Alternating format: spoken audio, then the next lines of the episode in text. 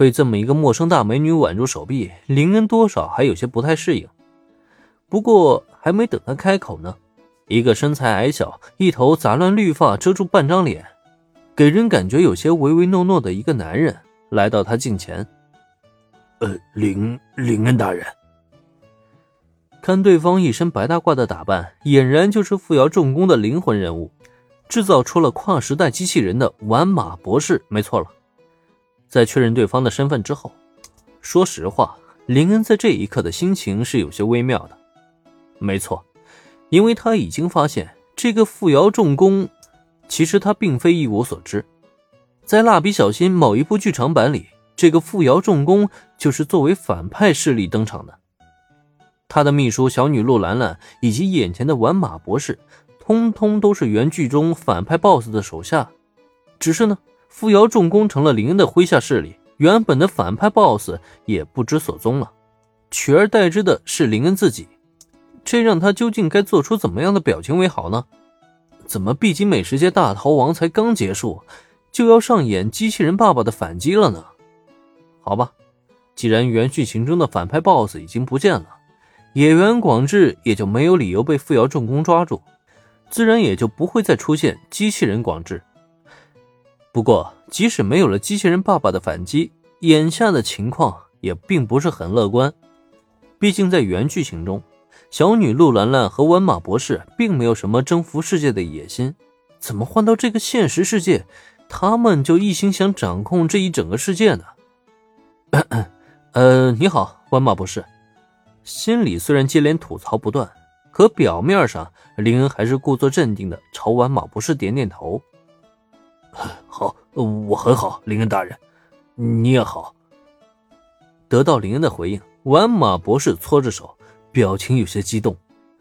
不过，这个天才科学家显然是有着严重的社交障碍，哪怕是面对他最崇敬的林恩大人，他也是支支吾吾的说不出来几句话，只能车轱辘话来回转，不停的道好。哼制造机器人的工作辛苦你了，还有小女陆小姐，你也辛苦了。玩马博士的情况，林恩一眼就看穿了。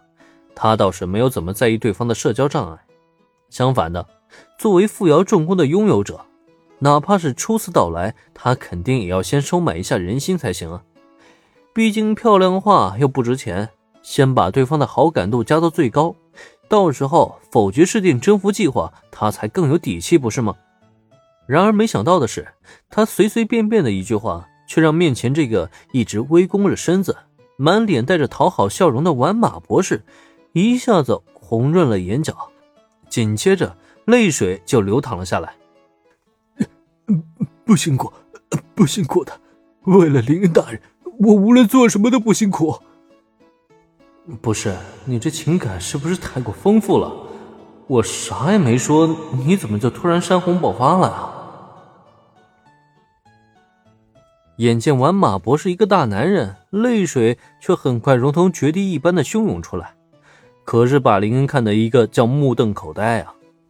不过反观一旁的小女陆兰兰，她却对此仿佛是见怪不怪，根本就没有理会一旁泪腺崩塌的完马博士，反而将林恩的手臂越搂越紧了。既然林恩大人说我辛苦了。那么，林恩大人打算给我什么奖励呢？哎，你这不对劲儿啊！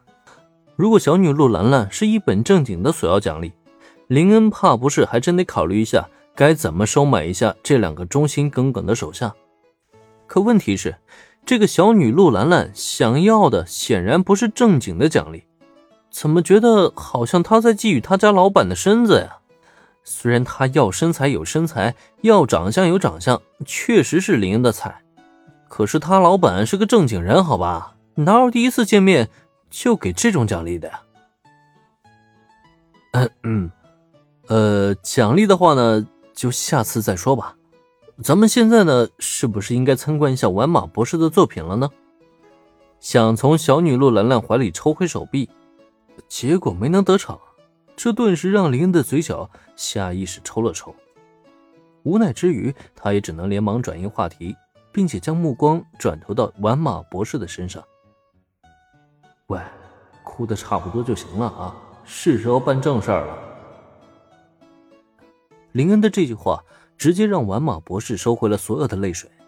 下一秒，就见这个社恐科学家瞬间眼睛放了光，整个人的精气神都变得有些不一样了。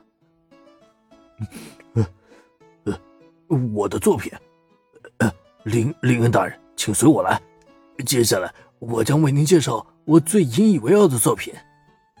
仿佛要为同伴展现自己心爱玩具的小孩子一样，玩马博士急跑了几步，来到一个装置前，按动了上面的开关。下一秒，位于林恩面前的场景完全展开，各种机械的运作发出阵阵轰鸣，然后呈现在林恩面前的便是一支尚未经过激活的机器人军团。这一幕真是有够壮观了。